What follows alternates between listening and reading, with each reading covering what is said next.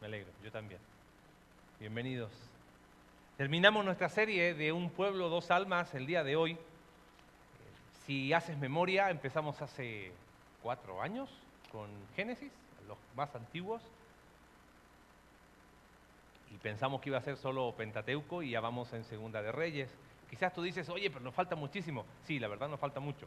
Pero no hay ningún problema, nadie nos apura tampoco. Pero lo que hemos querido es ir viendo cada porción como para ir entendiendo un poco y que el Antiguo Testamento no se nos haga un agujero negro donde, ah, y no entendí más y, ya está, ¿no? Y pudimos ver Pentateuco, vimos después el tiempo de la conquista con Josué, libro de jueces, después vimos cómo pasaron de, tribus a tronos y cómo se fue desarrollando esto de queremos un rey como las demás naciones, vimos la vida de Saúl, la vida de, David, de Salomón, cuando estuvimos viendo la vida de David ahí en Segunda de Samuel, hicimos un paréntesis porque dijimos, que la mayoría de los salmos los escribió quién?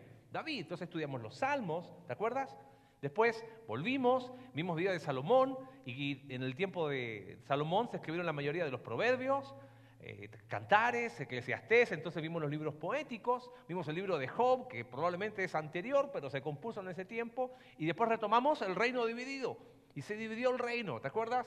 Y voy a ir eh, ayudándoles con algunas cosas.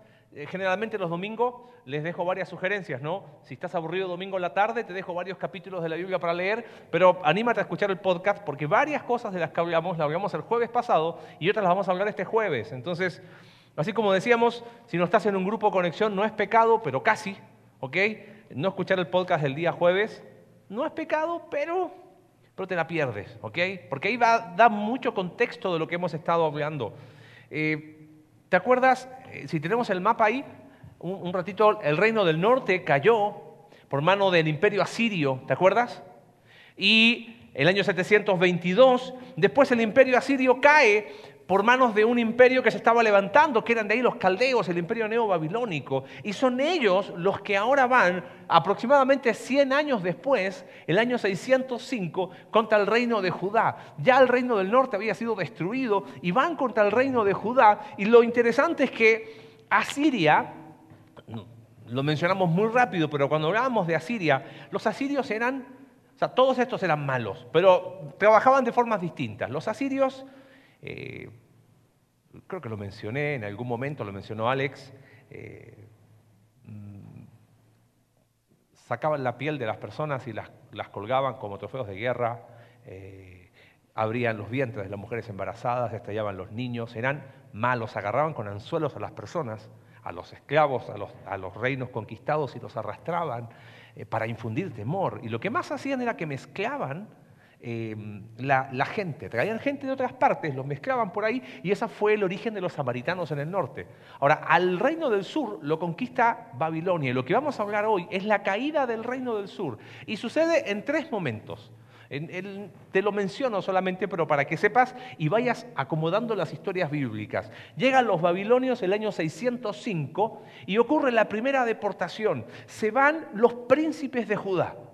Ahí se va Daniel y sus amigos. ¿Te acuerdas alguna vez? Leíste el libro de Daniel, que estaban ahí, que ellos dijeron que no querían contaminarse. ¿Dónde lo ubicamos? Cuando llegaron los babilonios contra el reino de Judá. Ahí se van lo mejorcito. Año 605. Pasan algunos años y el 597 se va otro grupo donde van los, eh, la mano de obra, todos los que decían, a ver, estos pueden trabajar, los llevamos a Babilonia. Ahí se va el profeta Ezequiel.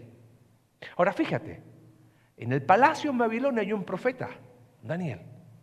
Con el pueblo en Babilonia, a diferencia de Asiria que mezclaba, acá se nos llevaban.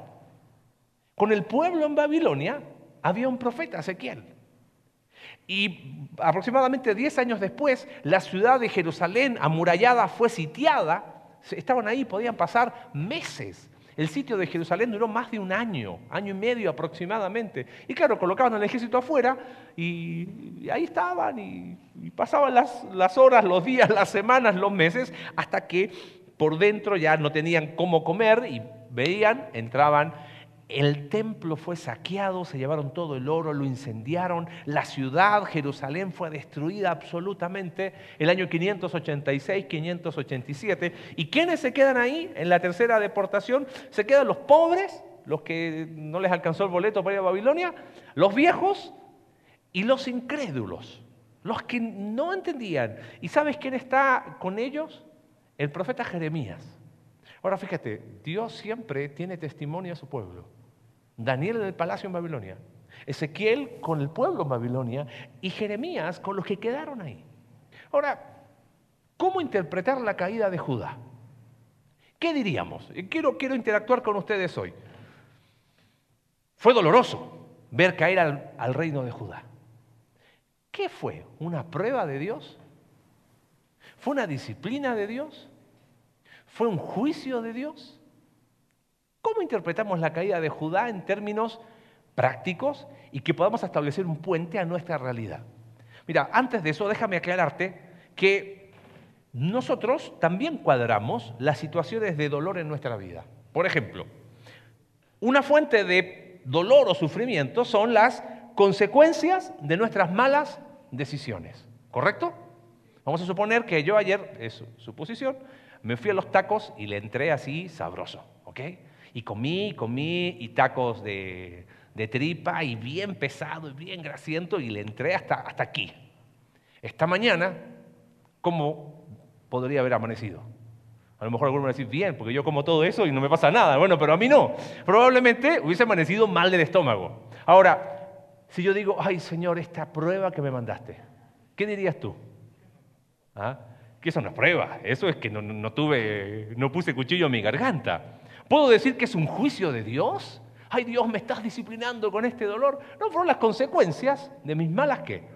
decisiones. Si yo eh, me subo al techo y digo que quiero volar, hay una ley que se llama ley de la gravedad. Y cuando me estampe contra el pavimento, Señor, me mandaste una prueba. No, no me mandó ninguna prueba. Yo sabía que había una ley, la ley de la gravedad. Y si yo voy en contra de eso, va a haber una consecuencia. ¿Se entiende el concepto? No. Bueno, la segunda fuente de dolor o sufrimiento es lo que a veces llamamos una prueba. Ahora déjame aclararte dos cositas o tres cositas con esto. La prueba no está relacionada con el pecado. No es que, ay, Dios me está probando porque yo soy un pecador. Si somos pecadores, lo sabemos. La prueba, dice Santiago capítulo 1, verso 2, hermanos míos, tened por sumo gozo cuando os halléis en diversas pruebas. O sea, gozo, sabiendo que la prueba, y ahí está frase clave, de vuestra fe produce paciencia. Lo que Dios está probando es nuestra fe. Nuestra fe, dice Primera de Pedro capítulo 1, eh, a veces es, tengáis que ser afligidos en diversas pruebas para que sometida a prueba vuestra fe, mucho más preciosa que el oro, que el oro perecedero, pero la fe, al ser probada, se, se refina. Viene una prueba de Dios que te gusta, una enfermedad, y, tu fe se ve fortalecida. Viene una prueba de Dios y, y, de repente uno se da cuenta que no estaba tan firme como pensaba. Entonces, claro, aparecen cosas que no gustan, pero no, no tiene que ver con, hey, confiesa tus pecados, brother, estás en prueba. No, no tiene relación con el pecado.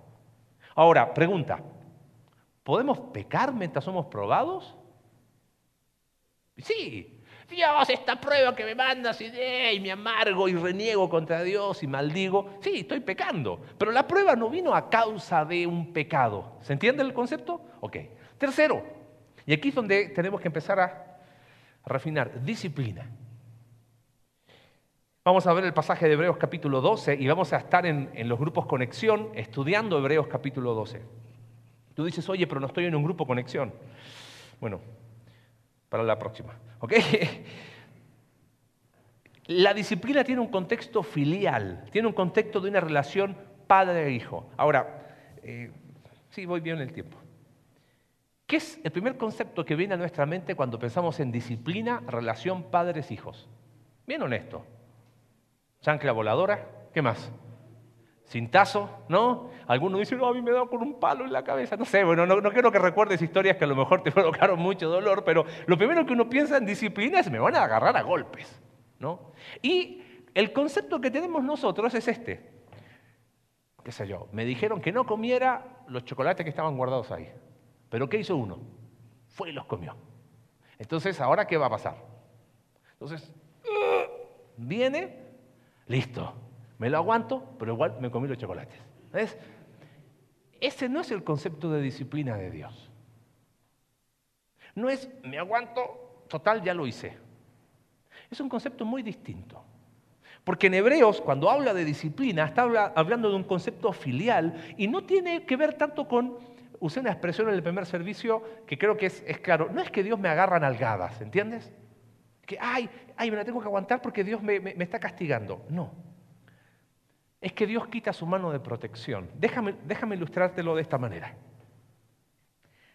Está el papá con su hijo y el hijo quiere salir a jugar al patio o afuera descalzo.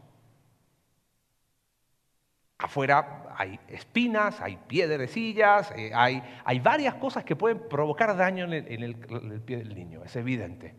¿Y el papá qué le dice? Que no. ¿Pero qué hace el niño? Dale, pa, ¿no? Quiero salir a jugar. Vas a salir, pero mira, te vas a clavar las espinas, te va a doler. No, no, ¿y ahí qué hace? Dijo, dale, dale, dale. ¿Qué hace el papá? No todos, hay algunos padres que no, pero ¿sabes qué termina haciendo a veces algunos padres? ¿Usted quiere salir? Vaya, ahí está la puerta abierta. ¿Le dio un correctivo el padre o lo dejó expuesto a las consecuencias de sus decisiones. ¿Le quitó la mano de qué? Entonces ahí va el niño, ¡ah! y cuando se queda, ¿qué hace el niño? ¡Oh! Y vuelve, ¿no? Papá, me salió. ¿Y qué dice el papá? Te lo dije. Vamos a hablar. Y si es un papá que no, no, no, no, pero si es un papá que a lo mejor piensa un poquito las cosas, le dice, ves, yo te dije, no fue sin advertencia. Yo te dije que si tú hacías esto, esto iba a pasar. Yo no puse las espinas ahí para que tú te... Yo te dije, ahí hay, pero tú insististe una y otra vez, una y otra vez, una y otra vez. Entonces simplemente te pasó lo que yo te había dicho. Pero la puerta estaba abierta para que el niño que vuelva. Y seguramente el niño dice, papá, perdón, tendría que haberte hecho caso. Y el padre dice, bueno, hijo, para la próxima, aprende a escuchar que si papá te está diciendo que no, es que quiere lo mejor para ti. Entonces, después de la disciplina, la relación, ¿qué pasa? Se fortalece, ¿te das cuenta? Se restaura. Ahora, ¿qué sucede? Cuando ese niño va, pero le puede el orgullo. No voy a volver. Y metafóricamente hablando, se va y se va y se va y se va. Y prefiere el dolor de las espinas que volver arrepentido. ¿Prefiere que le sangren las heridas? A decir, papá, tenías razón. Y ese niño se infecta sus heridas y muere. ¿Qué diríamos? ¿Fue una disciplina eso final? ¿O fue un juicio? ¿Sabes cuál es la diferencia entre una y otra? Mientras hay disciplina, la puerta está abierta. Mientras hay disciplina, hay esperanza. Pero llega un momento en que la puerta se cierra. ¿Qué esperanza puede haber para alguien que muere?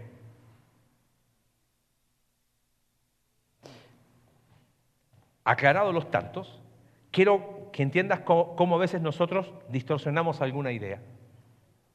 Todo es prueba, ¿sí o no? Hay esta prueba que Dios me manda, hay esta prueba. 40 años en prueba. Espérame, nunca es una consecuencia de mis decisiones. Ay, oren por mí que estoy pasando una prueba. ¿Qué prueba? Manejaste borracho y chocaste. Eso es consecuencia de tus malas decisiones. Eso no es una prueba de Dios. Otros eh, piensan que, ay, Dios me está, me está castigando, pero yo me aguanto, ya me aguanté. Entonces, como me aguanté el cintazo de Dios, eh, ahora sigo mi vida igual. Eso no es disciplina.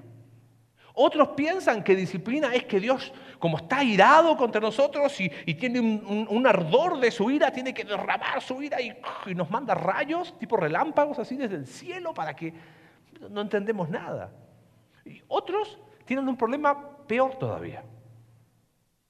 Creen que en el corazón de Dios es que el corazoncito de Dios es tan bueno que Él no quiere que yo pase dolor o sufrimiento.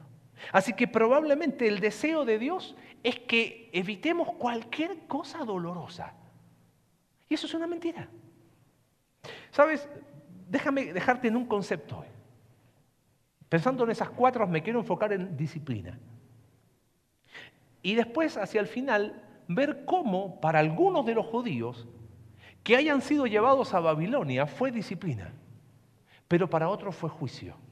Y te voy a explicar por qué. Aquí está tu día central para que la, memorices. La disciplina es la obra de la gracia de Dios para que volvamos a Él. Escucha bien. No nos gusta la palabra disciplina, ¿correcto? Disciplina, lo primero que viene a mi mente es, uy, me van a dar, y me van a dar duro. Pero me gustaría que esta mañana cambiemos el concepto. La disciplina es la obra de la gracia de Dios para que volvamos a Él. Ahora, entendiendo ese concepto, vamos a tratar de ver qué características tiene la disciplina de Dios en el contexto de la caída de Judá y cómo podemos sacar lecciones para nosotros hoy. Fíjate la primera característica que tiene la disciplina de Dios en el contexto de la caída de Judá. Si tienes tu Biblia ahí, segunda de Crónicas, capítulo 36, verso 11. Primer característica, fíjate, dice, de 21 años era Sedequías cuando comenzó a reinar y 11 años reinó en Jerusalén e hizo lo malo ante los ojos de Jehová su Dios, no se humilló delante del profeta Jeremías. Escúchame, el próximo año, ya hablamos próximo año, estamos a 15 de noviembre, wow, se fue el año, ¿no? Vamos a hablar de los profetas. Vamos a hacer una serie basada en los profetas. En este tiempo, cuando estaba cayendo el reino de Judá, estaba el profeta Jeremías, también estaba predicando Habacuc, estaba Ezequiel en Babilonia con el pueblo y estaba Daniel en el palacio en Babilonia testimonio. Y dice que no se humilló. No es que tenía que hacerle así a Jeremías, sino que no fue sensible a la predicación de, de, Jeremías, sino que ¿qué hizo? Dice que hablaba de parte de Jehová, se rebeló a sí mismo contra Nabucodonosor, obstinó su corazón. Fíjate, verso 14.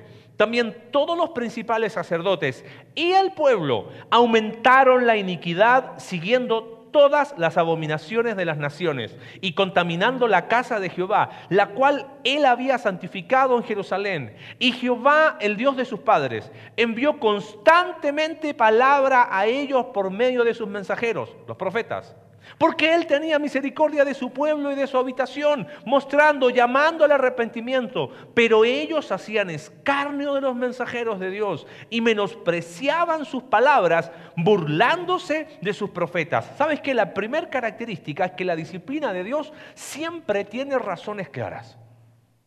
Ponte los zapatos de los judíos del reino del sur, de Judá. Venía a Babilonia. ¿Tú crees que un judío en su sano juicio, en su sano juicio, ¿eh? porque en Sudamérica hay una palabra que todavía no encuentro un equivalente acá en México. Caraduras hay siempre. No sé si se entiende caraduras. O sea que, no, yo, somos, no hemos hecho nada malo. ¿Tú crees que un judío en su sano juicio no se daba cuenta por qué venía a Babilonia? Claro que se daba cuenta. Porque habían, se habían burlado de los profetas, había razones claras, la iniquidad llegó a todos todo el pueblo. Y lo interesante, y no tengo el tiempo, es que el exilio había sido advertido. Primera de Reyes capítulo 9, cuando Dios hace un pacto con Salomón, le dice claramente, si obstinadamente van tras los ídolos, ustedes van a hacer escarnio en todas las naciones. En Deuteronomio capítulo 30, Deuteronomio, Dios le dice al pueblo de Israel que si ustedes le dan la, me dan la espalda, dice Jehová, van a ser escarnio en otras naciones. Ellos sabían que si pecaban obstinadamente, iban a ser llevados a otra nación. Judá no podía decir, ay, ¿por qué vino Babilonia? ¿Qué hicimos mal? No. Ahora, nosotros a veces somos iguales, ¿no? Señor, ¿por qué viene esta prueba? No, no, no, no, no, no sé si eso es prueba. Pero, pero yo no soy malo porque, mira, este es más malo que yo. Siempre estamos pensando en términos de otra persona. Isaías capítulo 59, este texto, verso 12, me lo decía siempre un viejito pastor con el que estudié y él decía, y conocemos nuestros pecados. ¿eh? El texto dice, nuestras rebeliones han multiplicado delante de ti, nuestros pecados han atestiguado contra nosotros, porque con nosotros están nuestras iniquidades y conocemos nuestros pecados. Sabemos. Sabemos cuando estamos mal. ¿Sí o no? Sí. Sabemos. En el fondo del corazón sí sabemos. La disciplina de Dios siempre tiene razones claras. La segunda característica, y acompáñame ahora al libro de Jeremías, porque vamos a ver, eh, Jeremías predica cuando está cayendo el reino de Judá. La disciplina de Dios, en segundo lugar, siempre tiene una evaluación imparcial. ¿Escuchaste el podcast del jueves? No, hermano mío, te lo perdiste. No estás en pecado, te dije, pero, ok.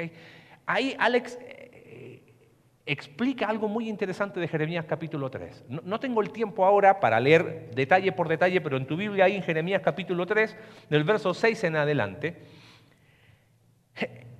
hay mucho de concepto judicial en el libro de Jeremías. Imagínate ahora una balanza. Lo que hace, si ponemos el mapa para que entendamos bien el concepto, Jeremías habla en nombre de Dios y Dios dice, mira lo que hizo tu hermana la rebelde Israel. ¿Reino de qué? Norte. ¿Te acuerdas? El reino del norte cayó por qué? Idolatría. 722. Y Dios dice, el reino del norte, la, tu hermana, la rebelde Israel, pecó. Y vino a Siria y ¡pum! Dice Jehová, y lo vio su hermana, la rebelde, ¿quién? Judá. Ella vio cómo Israel 100 años antes fue destruido por su pecado. Entonces Jehová dice, y resulta que Judá hace exactamente lo mismo que su hermana, esa es la comparación, la rebelde Israel. Pregunta, en la evaluación, ¿cuál de las dos hizo peor? Uno diría, bueno, para Dios no hay pecado grande o pecado qué. Sí, pero todos los pecados son iguales. No. Bueno, pero Dios no hace acepción de personas. Dios no tiene favoritos. Sí, es verdad. Pero Dios trata a todos por igual. ¿Sabes cuál es la conclusión? Para que no, no creas que te estoy mintiendo. Verso 11, perdón, verso 10. Con todo esto, su hermana, la rebelde Judá, no se volvió a mí, no se arrepintió de todo corazón, habiendo visto el ejemplo del norte, sino fingidamente. Y aquí está la conclusión. Y me dijo Jehová, ha resultado justa la rebelde Israel en comparación con la desleal Judá. ¿Cómo? O sea, ¿fue peor el reino del norte que el del sur? Si en el reino del norte, al menos Alex nos dijo el domingo pasado que hubo algunos reyes buenos, en el norte no hubo ninguno bueno. Pero Jehová está diciendo que resultó más justa Israel que Judá. ¿Sabes por qué? Porque el reino del norte tuvo qué cosa? El ejemplo. A mayor luz, mayor qué? Responsabilidad. Nosotros hoy no solamente tenemos el ejemplo de el reino del norte, tenemos toda la palabra de Dios.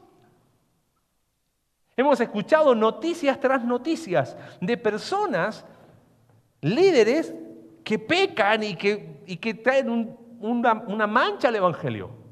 Ay, era cosa de tiempo. No, mírate a ti, porque el día que te pase a ti, viendo sus ejemplos, vas a ser más responsable ante Dios. ¿Ves? La disciplina tiene una evaluación imparcial.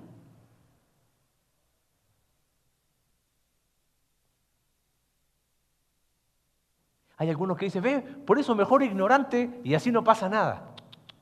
No, porque conocemos. Nunca la Biblia el pecado es por ignorancia, porque no se quiere. La disciplina, dijimos, siempre tiene razones claras. La disciplina de Dios siempre tiene una evaluación imparcial. En tercer lugar, Jeremías capítulo 29 esto vamos a hablarlo en este, este jueves en el podcast para desarrollarlo un poquito más. La disciplina de Dios siempre tiene un método justo. Ahora, no tengo tiempo para explicar tanto detalle, pero la caída de, Judá es, es raro, porque entiende esto. Habacuc fue un profeta que predicó en ese tiempo, antes de que llegaran los babilonios. Y Habacuc es como que le reclama a Dios y le dice, Dios, ¿Hasta cuándo? Mira, tu pueblo son todos unos rebeldes. Dios, haz algo. ¿Y sabes qué le responde Dios? Tranquilo. Bueno, no le dijo así, pero estoy más o menos parafraseando, ¿no? Le dice, tranquilo, yo, yo voy, a, voy a, traer una nación. Se llaman los caldeos, los babilonios. ¿Los conoces? Ellos van a juzgar al pueblo. Entonces Habacuc dice, Señor, santo eres. O sea, somos malos, pero ¿cómo vas a traer una nación más mala que nosotros para juzgarnos? O sea, eso no me entra. No debería ser así. Y Dios le dice a Habacuc, tranquilo, porque el justo por su fe vivirá. El que cree en mí, aún en medio de mi disciplina, va a encontrar un camino para buscarme, el camino de la fe. Entonces, entiende, entiende este, este concepto. Jeremías 29, él manda una carta que está en, ese, en, el capítulo 29, le manda una carta a los que ya están en Babilonia. Ellos se fueron a Babilonia. Ahora, entienda esto. Cuando enseñaba estos libros le decía a los alumnos porque decían, pero ¿cómo se fueron? No es que había autobuses que decían directo a Babilonia, ¿ok? Sin escalas. No, era duro. Era dejar tu tierra. Imagínate, amante de tu, de tu, de tu patria, de tu Querétaro querido. Bueno, yo me he dado cuenta que en México no es solamente amantes de México, es como amantes de su estado, ¿no? No, porque, no sé, eh, eh, la leche de allá, pero el queso de, mi estado, no, pero es que en mi estado la carne es mejor y que el otro. Cada uno es como que no, es lo único, ¿no?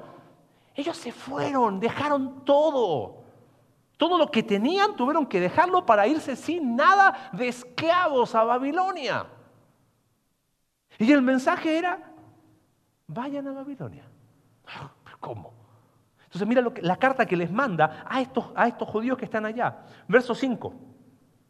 Edificad casas, habítenlas. Planten huertos, coman el fruto de ellas, cásense, engendren hijos, den mujeres a vuestros hijos, dad maridos a vuestras hijas para que tengan hijos e hijas. Multiplíquense ahí y no disminuyan. Procuren la paz de la ciudad a la cual os hice transportar y rueguen por ella, porque en su paz tendréis vosotros paz. Y les dice, no se engañen por vuestros profetas que están entre vosotros, ni vuestros adivinos, ni los atiendan. Falsamente profetizan en mi nombre, no los envié. Claro, llevaban poquitos años en Babilonia y habían unos locos diciendo, esto en dos años Dios nos hace volver, porque nosotros somos el pueblo elegido por Dios. Ah, somos judíos, nosotros tenemos el templo. Esto, en dos, tres años, de volada volvemos. Y Jeremías dice, no les hagan caso, no son de parte de Dios. Y mira acá, Verso 10, porque así dijo Jehová, cuando en Babilonia se cumplan los 70 años, yo los voy a visitar y voy a despertar sobre vosotros mi buena palabra para haceros volver a dónde? A este lugar. ¿Por qué Dios usó ese método? No lo sé, pero fue el método justo. Ahora, imagínate estar, imagínate por favor, por un segundo en Babilonia. Tú eres un judío. Y llega esta carta. ¿Quién se ponía feliz? Y el que creía fe, ¿te das cuenta? Y tratando de pensar, dije, bueno, yo tengo 42 años, más 70, no vuelvo. Pero si realmente creía lo que Jeremías decía, ¿sabes a quién se lo transmito? A mis hijos tranquilo, yo no voy a estar, pero va a venir un día en que ustedes van a volver. Porque Dios cumple su palabra. Crean, aunque estemos en medio de la disciplina, vamos a confiar en Dios. Porque Él es bueno. Y después de eso viene el versículo 11, verso súper conocido. Porque yo sé los pensamientos que tengo acerca de vosotros. ¿Lo escuchaste alguna vez? Dice Jehová, pensamientos de paz y no de mal para daros el fin que esperáis. Lo dedican en Facebook, lo ponen en las puertas de las casas, se lo dedica al novio, a la novia. Yo sé los planes que Dios tiene y quiere ser mi novia. Y nada que ver. ¿Sabe cuál era el plan bueno de Dios? Estar en Babilonia. ¡Uh! ¡Qué lindo plan! ¿Quién iba a abrazar ese plan? El que creía. Y el que entendía que la disciplina es la obra de la gracia de Dios para volver a Él. Esos judíos en Babilonia, sensibles, no todos, sabían por qué estaban ahí. Porque siempre tiene razones justas, motivos muy claros. Sabían que en la evaluación ellos habían tenido el ejemplo y no lo consideraron. Y sabían que no podían quejarse porque imagínate, piensa por un segundo, si los asirios hubiesen llegado contra Judá, mezclan todo. ¿Sabes qué estaba haciendo Dios con el pueblo de Judá? No, tienes por qué acordarte, pero ¿sabes quién viene de la tribu de Judá? Jesús. ¿Sabes qué está preservando Dios en Babilonia? La línea mesiánica. De ahí vino el Mesías. En último lugar, la disciplina de Dios siempre tiene una puerta abierta para la restauración. Y tiene que ver con esto último en el capítulo 30, verso 2. Dios le dice a Jeremías, escríbete en un libro todas las palabras que yo te he hablado. Porque aquí vienen días, dice Jehová, en que haré volver a los cautivos de mi pueblo Israel y Judá, ha dicho Jehová, y los traeré a la tierra que a sus padres y la disfrutarán. ¿Fue el fin para el pueblo de Judá irse a Babilonia? No, porque te doy spoiler final, volvieron. Pero no volvieron todos. Ahí quiero, quiero que guardemos eso para el cierre. Pero la disciplina de Dios, como última característica, siempre tiene una puerta abierta para la restauración. Y la carta que llegó es, van a volver. ¿Y quienes esperanzaban? Los que creían, los que aceptaban, Señor, sabemos por qué es esto. Sabemos que hemos pecado contra ti. Sabemos que hemos estado mal contigo. Lo, lo precioso, a mí Jeremías me encanta, es uno de mis eh, hombres favoritos del Antiguo Testamento capítulo 31, pero ¿y cómo va a ser eso? ¿Sabes qué hace Dios? Promete en Jeremías 31, promete un nuevo pacto. Dice, yo voy a hacer con ustedes un nuevo pacto. Ya no como el anterior. ¿Y sabes qué? Voy a perdonar sus pecados. Y van a buscar sus pecados y no van a ser hallados porque yo los voy a perdonar. Porque la, la disciplina de Dios es esa obra de su gracia en la cual nos dice, todavía está la puerta abierta, hijo vuelve, vuelve. ¿Te dolió? Vuelve. ¿Te diste cuenta que, que estar fuera de mi protección te daña? Vuelve, aquí estoy. Como el hijo pródigo. ¿Te das cuenta? Es más, ya no tengo el tiempo, pero en el capítulo 32, Jeremías está en la cárcel cuando está siendo sitiada Jerusalén. Destruido. Y Dios le dice a Jeremías, Jeremías, ¿viste tu tío? Vende una heredad, cómprasela. ¿Quién compra una, una heredad si están destruyendo Jerusalén? Y Jeremías dice, ahí entendí que esto venía de Jehová. Por eso me encanta Jeremías. ¿Sabes qué hizo Jeremías? Fue y compró la heredad. Y dice que metió las escrituras en una vasija de greda, las metió bajo tierra y dijo, un día van a volver. Un día mi pueblo va a estar acá porque Dios cumple su promesa. Porque la disciplina de Dios siempre tiene una puerta abierta para la restauración. Ahora, cerrando un poquito los conceptos hacia el final.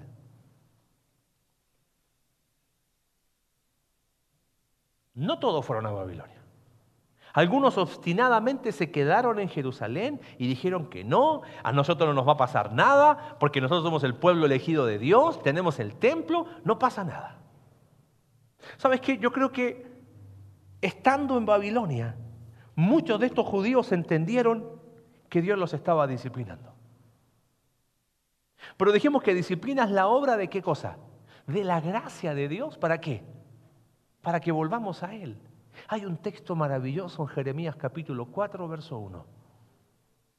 Dice, ahí en Jeremías capítulo 4, verso 1, si te volvieres, a oh Israel, si realmente te arrepintieres, si hicieres ese, giro, no de 360, porque 360 te quedas igual, de 180, si realmente vas a, vas a volver, dice, vuelve a mí, no a tu religión vacía.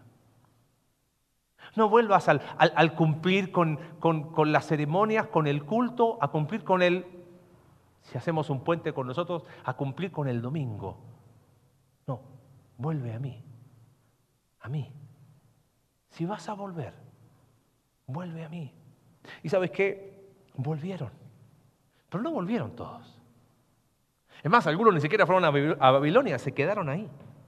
Para los que no creyeron, los que pensaron que, ah, no pasa nada. Mira lo que dice Segunda de Crónicas, no lo leí recién a propósito, ahí en el, en el capítulo 36, verso 16.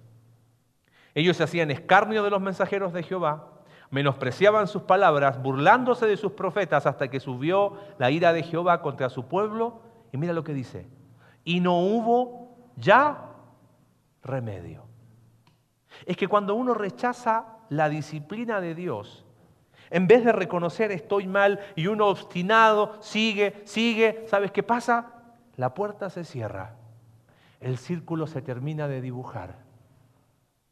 Porque mientras Dios está disciplinando a sus hijos hay esperanza. Pero llega un momento en que el círculo se cierra, la puerta se cierra y ya juicio. ¿Te das cuenta de la diferencia entre uno y otro? Fíjate, la historia del trato de Dios con el hombre. Es Dios buscando al hombre, disciplinando a sus hijos como un recurso de su gracia para decirles reaccionen. ¿En serio quieres salir descalzo? ¿De verdad quieres ir descalzo a, a vivir la vida? Bueno, hijo, está bien, anda. Pero acá estoy, acá está la puerta abierta. Cuando quieras, vuelve. Y los que vuelven encuentran la gracia que restaura y encuentran la disciplina que en su gracia aprieta donde nos duele, pero es, la obra de la gracia de Dios. Pero hubo eh, gente que no. Pienso en Caín. Dios diciéndole, Caín, ¿qué estás haciendo? ¿Por qué estás así? ¿Por qué tienes ese rostro? No, así, de espalda. ¿Te acuerdas cuando estudiamos el libro de jueces? Un hombre llamado Acán, que guardó el manto babilónico, guardó el oro ahí. Y viene el anuncio, anatema hay en el campamento. Y Acán dice, ¿a poco sí? Obvio que era él. Tuvo un día completo para arrepentirse, para decir, fui yo. No quiero especular, pero imagínate si acá no hubiese dicho fui yo. Sí, la disciplina de Dios, pero la gracia atrayendo, diciendo, vamos a restaurar tu vida, Acán. Pero Acán prefirió ser descubierto a ser disciplinado. Prefirió vivir la mentira del nadie se da cuenta a decir, ¿sabes qué fui yo? Porque la disciplina es la obra de la gracia de Dios para que volvamos a Él. Pienso en Sansón. ¿Te acuerdas de Sansón? yo soy juez. A mí no me pasa. Yo soy, el, yo soy el salvador de todos estos. Mira, si tú atas mi cabello con... Bueno, no, no me lo imagino porque no tengo, ¿no? Pero... Y cuando realmente reveló su corazón, dijo y pensaba que iba a ser como las otras veces, y no porque él no sabía que Dios ya se había apartado de él. Ya la puerta se había cerrado, ya el círculo se había terminado.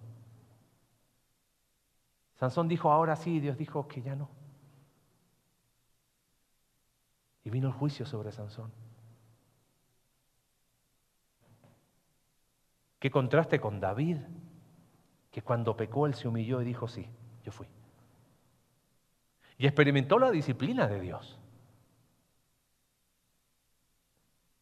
Su casa nunca se apartó la espada, pero él entendió que Dios disciplinándolo era la obra de la gracia de Dios para atraerlo a él.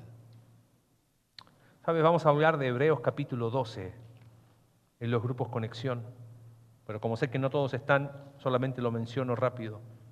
Verso 5 dice, y habéis ya olvidado la exhortación que como a hijos se os dirige, diciendo, Hijo mío, no menosprecies la disciplina del Señor, Ni desmayes cuando eres reprendido por Él, porque el Señor al que ama disciplina y azota a todo el que recibe por hijo. Si ustedes soportan la disciplina, Dios os trata como hijos, porque ¿qué hijo es aquel a quien el Padre no disciplina? Si Dios no nos disciplina, entonces seríamos bastardos y no hijos. Después dice el versículo 9, nuestros padres nos disciplinaron a su manera, nosotros los respetábamos. Ah, Dios no lo hace igual. Por eso, quítate la idea de que Dios te está dando, te está tirando relámpagos desde el cielo. Es otro el concepto. Es que, ¿sabes qué? ¿De verdad quieres salir así a vivir la vida lejos de mí? ¿Te vas a dañar? No, yo quiero. Hijo, ¿te vas a dañar? Yo quiero. ¿Sabes qué hace Dios? Ok, usted quiere. Y no te das cuenta que, es ese dolor que estás experimentando es para que vuelvas y digas, Señor, perdón. No, pero ¿sabes qué nos puede? Nos puede el orgullo, nos puede nuestra propia sabiduría. Y ahí mismo en Hebreos dice, ellos no son nos disciplinaban como a ellos les parecía, pero Dios nos disciplina para que participemos de su santidad. Y el versículo 11 es, increíble, dice, es verdad. Ninguna disciplina al presente parece ser causa de gozo, sino de tristeza. A nadie dice, sí, Dios me disciplina, está buenísimo. No duele, claro que sí. Ahora, quiero, en los minutos que me quedan, quiero, quiero ayudarte a que tu mente se dirija al lugar correcto. Entonces el COVID es juicio de Dios. ¿Qué importa el COVID? Piensa en ti. Piensa en ti. Ah, entonces la enfermedad de mi mamá debe ser... No, no, olvídate. Piensa en tu vida. La primera vez que yo experimenté la, comprensión de esta enseñanza fue preparando unos estudios años atrás cuando vivíamos en Argentina. Y dije, a ver, el versículo dice que Dios al que ama, disciplina, ¿correcto? ¿Y que disciplina a quién? A sus hijos. Entonces yo me hice esta pregunta, ¿soy hijo de Dios? ¿Eres hijo de Dios? ¿Sí? ¿Dios te ama? ¿Cuándo fue la última vez que Dios te disciplinó? Dices, ¿cómo? Sí, ¿Dios te ama? ¿Sí? Y ya, ya lo repites, ¿no? Dios te ama, claro que sí. ¿Eres su hijo? Sí. Y dice que de la cual todos habéis sido participantes. Y sabes que esa vez tuve que confrontar mi vida y me tuve que, que mirar al espejo de la palabra de Dios. Y empecé a identificar cuántas veces Dios me disciplinó. Y yo ¿Cuántas veces Dios disciplinó? ¡Ey! No sigas ahí. Y yo era como que, yo soy su hijo, no hay problema. Y para mí el concepto de disciplina era, ay, que Dios me, iba a mandar un, un... No, la disciplina es la obra de la gracia de Dios. Pero para que volvamos a Él. Mientras Dios nos discipline, hay esperanza. Deja que Dios te discipline. Deja. Él sigue trabajando en nosotros o no. No suena bien decir, ¿cómo estás? ¡Ay, voy! Disciplinado por Dios, pero no, no, no, pero eh, déjalo tu fuero interno.